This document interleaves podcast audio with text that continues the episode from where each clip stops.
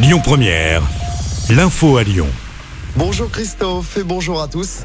Dispositif d'ampleur pour les festivités du 14 juillet pour éviter les débordements. 45 000 policiers et gendarmes mobilisés chaque soir dès aujourd'hui. C'est autant que pendant les émeutes. À Lyon, les effectifs sont renforcés dès la nuit prochaine.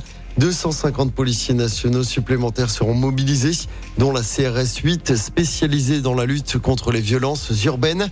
Le RAID sera également engagé dans les rues de Lyon. Des drones seront déployés.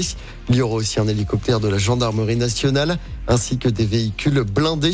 Ce dispositif sera encore renforcé pour la nuit du 14 juillet. Notez par ailleurs qu'il n'y aura plus de bus et de tramway dès 21h ce soir dans la métropole de Lyon. C'était une demande de Gérald Darmanin, le ministre de l'Intérieur. Demain, les métros circuleront jusqu'à 2h du matin. Certaines lignes de bus et de tramway ne circuleront plus également à partir de 21h. Des bus seront même à l'arrêt dès 18h. Le détail est à retrouver sur notre site et notre application. Dans le reste de l'actualité, la fin des recherches sur le terrain pour tenter de retrouver le petit Émile dans les Alpes de Haute-Provence.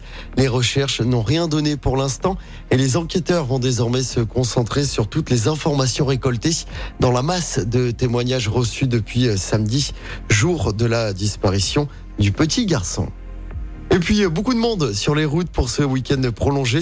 Et la deuxième vague de départ en vacances d'été, c'est orange aujourd'hui dans le sens des départs dans la région. C'est vert vendredi dans les deux sens. Attention, la journée de samedi s'annonce très très chargée. Bison futé hisse le drapeau rouge dans le sens des départs. Toute la France est d'ailleurs concernée. Dimanche, c'est orange dans les deux sens. En sport, le Tour de France arrive chez nous dans le Rhône. Aujourd'hui, étape de 169 km entre Rouen et Belleville en Beaujolais. Hier, Philipsen a remporté sa quatrième étape dans ce Tour de France au sprint. Pas de changement au classement général. Vingegaard devance toujours Pogacar de 17 secondes. Et puis en football, l'OL a fait appel de la décision de la DNCG. C'est le nouveau président Santiago Cucci qui l'a annoncé hier. La semaine dernière, pour rappel, le gendarme financier du foot français avait pris des mesures d'encadrement de la masse salariale, ce qui limite l'OL sur le marché des transferts. Écoutez votre radio Lyon Première en direct sur l'application Lyon Première, lyonpremière.fr et bien sûr à Lyon sur 90.2 FM et en DAB+.